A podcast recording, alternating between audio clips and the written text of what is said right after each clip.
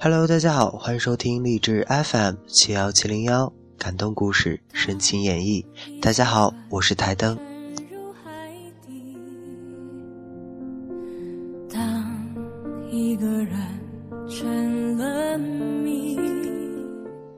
假如你也失恋过，最近知道有一些朋友分手了，在一起了好几年，两年、三年，甚至更久，可还是分手了。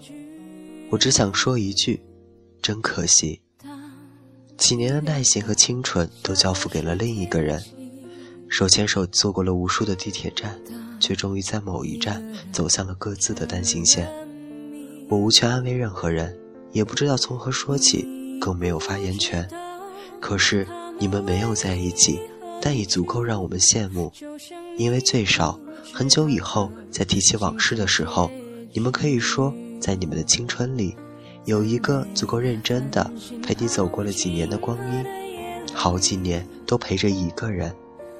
其实大部分人都没有这种耐心，去为了一个人反复磨平自己的棱角，哪怕磨破了自己的坚持，血肉模糊。就比如我们。和相聚之间的距离。